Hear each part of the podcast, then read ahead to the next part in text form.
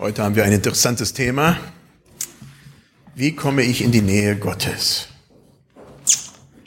Und da habe ich vor allen Dingen an einen Text gedacht von Lukas 9, die Verse 28 bis 36 auf dem Berg der Verklärung.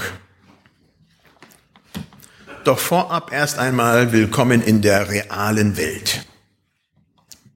Ihr seid Schüler oder Studenten oder lernt noch irgendetwas? Die gefühlt ständig unter Stress stehen, arbeiten oder Examen schreiben zu müssen. Ich habe heute Morgen schon mit jemandem gesprochen, der so zurzeit empfindet. oder seid ihr eine Familie? Ihr habt Kinder, vielleicht sogar Kleinkinder, um die ihr euch kümmern müsst. Oder ihr werdet nachts geweckt und habt nicht die Möglichkeit, nachts durchzuschlafen?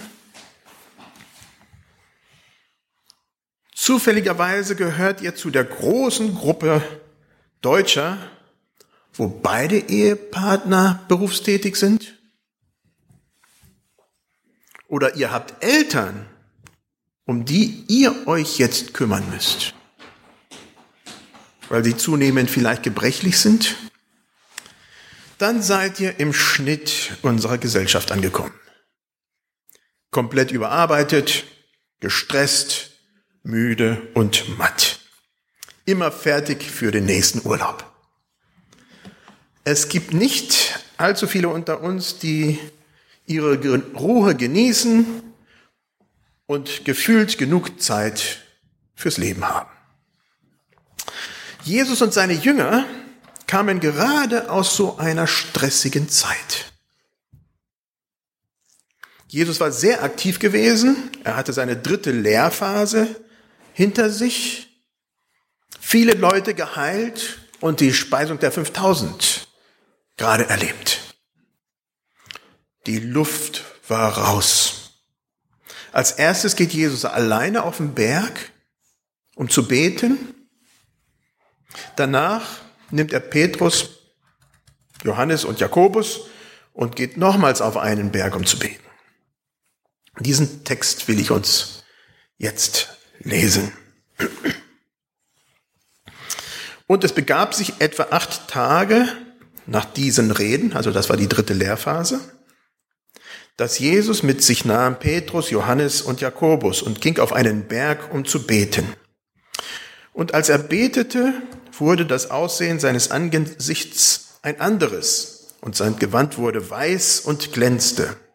Und siehe, zwei Männer redeten mit ihm, das waren Mose und Elia. Die erschienen in, himmlischen Klar, in himmlischer Klarheit und redeten von seinem Ende, das er in Jerusalem erfüllen sollte. Halt. Petrus aber und die mit ihm waren, waren voller Schlaf. Als sie aber aufwachten, sahen sie seine Klarheit und die zwei Männer, die bei ihm standen. Und es begab sich, als sie von ihm schieden, sprach Petrus zu Jesus, Meister, hier ist für uns gut sein. Lass uns drei Hütten bauen, dir eine, Mose eine und Elia eine. Er wusste aber nicht, was er redete. Als er aber dies redete, kam eine Wolke und überschattete sie. Und sie erschraken, als sie in die Wolke hineinkamen. Und es geschah eine Stimme aus der Wolke, die sprach, dies ist mein auserwählter Sohn. Den sollt ihr hören. Und als die Stimme geschah, fanden sie Jesus allein. Und sie schwiegen und verkündeten in jenen Tagen niemandem, was sie gesehen hatten. Jesus nimmt Petrus, Jakobus und Johannes mit auf diesen Berg. Jesus braucht Zeit fürs Gebet, für Stille, für Ruhe. Für mich ist es faszinierend, dass Jesus gerade fürs Gebet einen Berg bevorzugt. Anscheinend geht er immer gerne auf den Berg. Und in der Bibel ist da so eine Geschichte von Bergen, die immer wieder aufgesucht werden. Das tue ich übrigens auch. Ich liebe auch die Berge. Wenn ich eine gute Wanderung hinter mir habe und auf einem Berg bin, dann zwingt es mich geradezu zur Anbetung. Dann stehe ich da oben und bewundere die Natur und bin dankbar und komme innerlich zur Ruhe und zur Anbetung. Ich danke Gott für seine Wunder und habe tatsächlich auch mehr Ruhe, um besser zu hören, was Gott mir sagen will. Ich nehme mir dann Zeit. Ich bin empfänglicher für Gottes Handeln an mich. Solche Bergerfahrungen sind für mich besonders und davon zehre ich sehr lange. Ich erinnere mich, ich erinnere mich noch vor sechs, circa sechs Wochen, war ich auf einer, so, so einer Wanderung auf der Schwäbischen Alb, da war ich ganz alleine. Allein mit meinem Gott auf einer Bergspitze, konnte rüberschauen auf den Schwarzwald, dachte tatsächlich auch an den Thomashof. Solche Erfahrungen führen bei mir zum Gebet. Bei den Jüngern war es ein bisschen anders. Sie schliefen prompt oben ein. Während Jesus mit Mose und Elia sich da traf, waren die Jünger im tiefsten Schlaf. Die Jünger waren sicherlich KO von den vorherigen Einsätzen und litten wahrscheinlich auch unter Schlafmangel. Vielleicht waren sie auch K.O. von der Wanderung. Ich weiß nicht, wie lang das war bis da oben auf dem Berg. Für mich ist so eine ungünstige Zeit kurz vorm Schlafengehen im Bett. Ich habe versucht, früher mal das zu benutzen, um wirklich zu beten und über den Tag nachzusinnen und es vor Gott zu legen, aber für mich ist das die beste Medizin, um einzuschlafen. Also äh, mache ich das immer noch ab und zu, das Revue passieren lassen, aber das geht ganz schnell, dass ich dann nicht mehr da bin. Dann bin ich am Schlafen. Und doch bin ich auch sicher, dass Jesus gerade auch in solchen Momenten, wo die Jünger schlafen, wo wir nicht mehr die Kraft haben, wach zu bleiben, für uns im Gebet eintritt. Jesus hat damals nicht geschlafen und er tut es heute immer noch nicht. Er vertritt uns vor Gott, insbesondere in den Augenblicken, wenn wir es selber nicht schaffen und schlafen. Von Schlafen in verlängerten Gebetszeiten, wo ich mir dann wirklich auch die Zeit nehme, länger ins Gebet zu gehen, kann ich auch sehr wohl ein Lied singen, dass mich das auch äh, nicht, dass mir das schwerfällt und dass ich dann auch leicht einschlafe. Wie kannst du deine geistliche Sehnsucht stillen? Wie kannst du zur ersten Liebe zurückkehren? So eine Bergerfahrung, wo du hochkommst und oben ausruhst, zur Stille kommst. Keine leichte Aufgabe. Suche dir deine Bergzeiten, deine Bergerfahrungen, auch mitten im Alltag und im Stress. Vielleicht ist es dann gar nicht der Berg bei dir, vielleicht sind das ganz, ganz andere Dinge. Es muss nicht äh, äh, immer lange Zeiten sein. Aber ich bin überzeugt, dass wir diese Zeiten brauchen, auch im Alltag, wo wir Gott begegnen. Wohlgemerkt, diese Begegnung für unsere geistliche, für unser geistliches Leben sind wichtig. Wir machen uns damit einen Gefallen. Wir machen damit Gott zwar auch einen Gefallen, aber vor allen Dingen geht es um uns, dass es uns gut geht.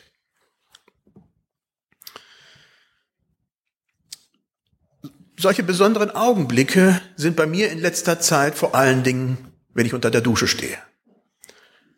Das wechselt, aber äh, zurzeit ist es so, dass wenn ich unter die an der Dusche stehe, und das geht bei mir relativ schnell, also ich bin da nicht lang, aber dann kommen mir viele Gedanken und dann lege ich sie vor Gott und bete und danke und wups, dann bin ich auch schon wieder raus, dann fangen schon wieder die Aufgaben an. Aber, oder das ist im Auto, wenn ich fahre, nicht immer, aber ab und zu, dann habe ich diese Zeit, dann kann ich nachdenken und bete und werde gestärkt. Interessant ist es für mich, dass ich morgens bei meiner Le Bibellese und im Gebet so normalerweise das nicht erlebe. Da wird mein Intellekt, mein Kopf angesprochen, aber nicht so sehr mein Herz. Und ich denke, wir brauchen diese Zeiten, wo beides äh, passiert in unserem Leben. Schafft euch solche Räume mit Gott, besonders wenn euer Alltag voll ist, sucht solche Begebenheiten mit Gott mitten im Alltag. Wenn es kurz Pausen sind, wo ihr alleine seid, dann nutzt sie.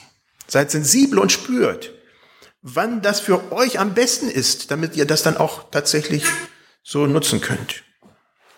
Probiert auch verschiedenes mal aus, sei es mal im Bus oder in der Straßenbahn oder beim Lesen eines Buches.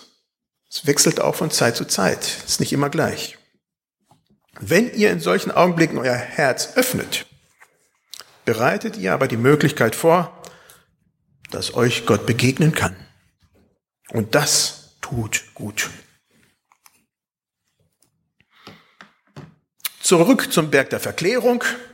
Als die Jünger endlich wach wurden, waren sie total erstaunt, fasziniert und überwältigt. Jesus leuchtete und Mose und Elia waren da. Es ist ein emotionales High, Jesus im Gespräch mit den beiden zu sehen. Das war nichts Alltägliches. Und sie wollten von diesem Erlebnis nicht mehr weg. Petrus wollte gar drei Hütten bauen. Sie selber, das, das wäre egal, sie konnten draußen schlafen, aber für Jesus und für Petrus und für Mose, da, äh, für, für Jesus, für Mose und für Elia, da wollten sie dann da Hütten haben.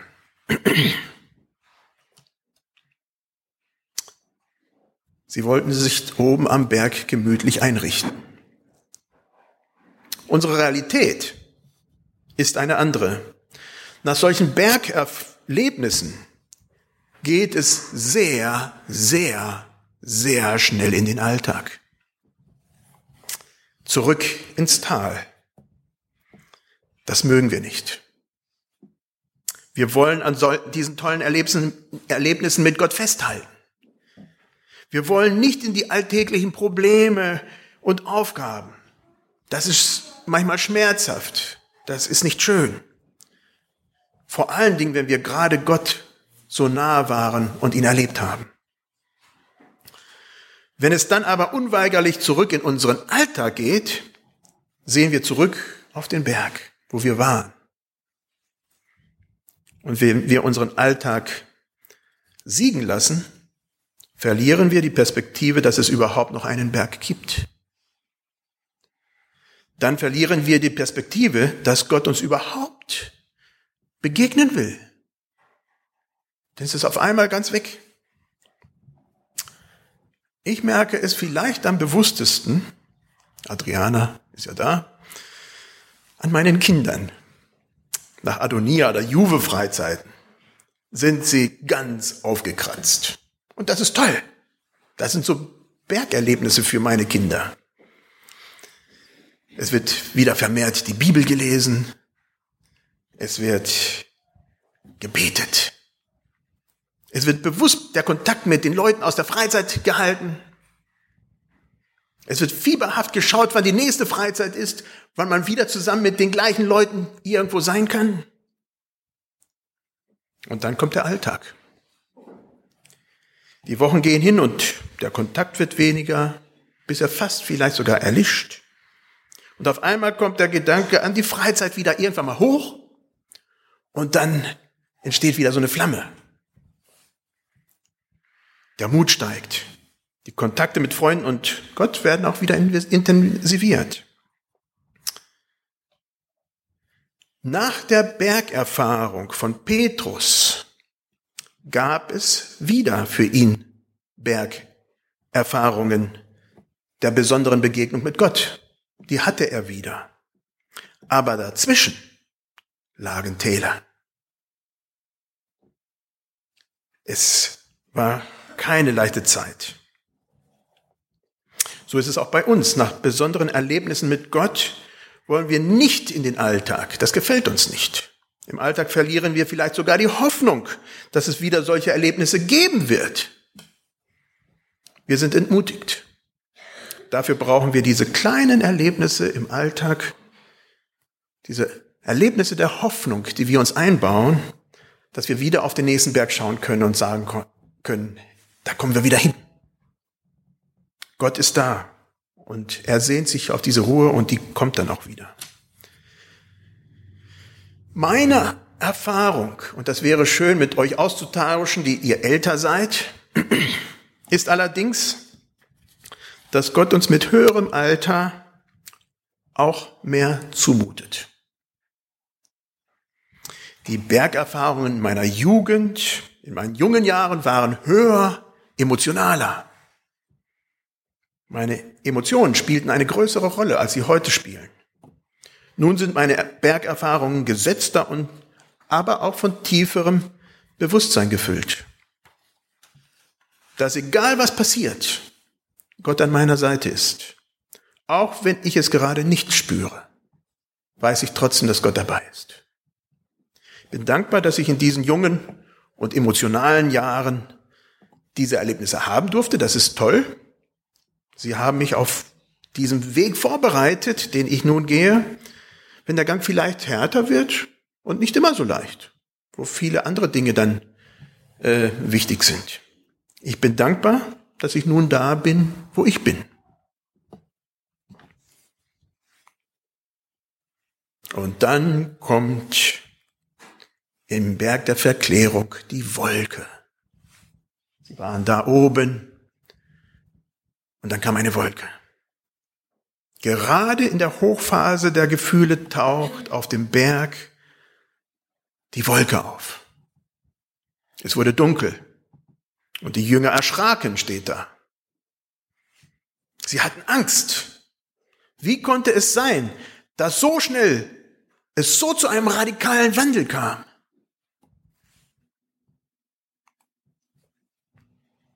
Wolken überschatten unser Leben ganz schnell.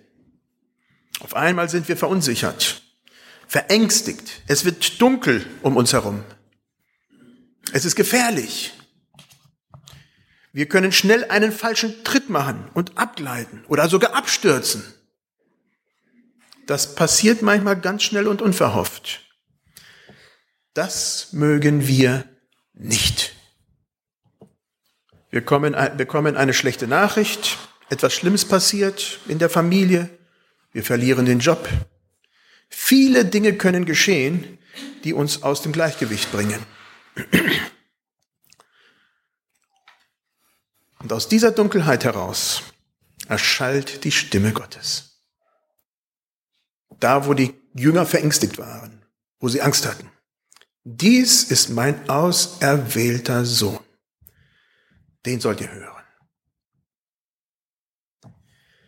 Es ist eine ominöse Stimme, die den Weg nach Jerusalem vorbereitet. Es war nicht so, dass es in den nächsten Tagen und Wochen für die Jünger schön werden würde. Es war Gefahr vor ihnen. Deswegen auch die Wolke. Es war eine schlimme Situation, die vor ihnen lag. Jesus würde gekreuzigt werden. Mitten da hinein. Dies ist mein auserwählter Sohn den sollt ihr hören. Das ist nach wie vor die zentrale Botschaft für uns. Egal was vor uns ist, das ist wichtig. Egal, ob wir als nächstes durch ein Tal schreiten oder auf einem Berg zu steuern. Jesus Christus ist im Zentrum. Das gibt Kraft. Ich weiß nicht, wo ihr geistlich heute Morgen steht. Steht ihr eher im Tal? Oder seid ihr auf dem, Ber auf dem Weg zum Berg hoch? Seid ihr gar oben auf der Spitze und es geht euch wunderbar? Oder seid ihr schon wieder auf dem Weg hinab? Die Jünger haben sich in dieser Situation erst einmal zurückgezogen und gesammelt. Sie mussten alles das, was sie erlebt haben, erstmal einordnen. Sie waren in einem Wechselbad der Gefühle. Und da steht, sie schwiegen und verkündeten in jenen Tagen niemandem, was sie gesehen hatten. Ich wünsche euch, dass ihr diese Begegnung mit Jesus sucht. Egal in welcher Lebensphase ihr euch befindet. Manchmal ist das schwerer, manchmal ist das einfacher. Vielleicht müsst ihr euch erstmal sammeln und innehalten, bevor ihr überhaupt die nächsten Schritte geht. Vielleicht seid ihr überschwänglich und einfach nur toll drauf. Es geht euch gut. Egal was. Gott mit, geht mit, auch gerade in der Wolke. Er möchte, dass wir seine Gegenwart suchen und es auch erleben, sei es auch nur, um an seinen Füßen auszuruhen, wie Jesus, wie die Jünger es taten und da zu schlafen. Ich denke, das ist auch schon ein Segen. Das wünsche ich uns allen. Soweit möglich stehen wir auf zum Gebet.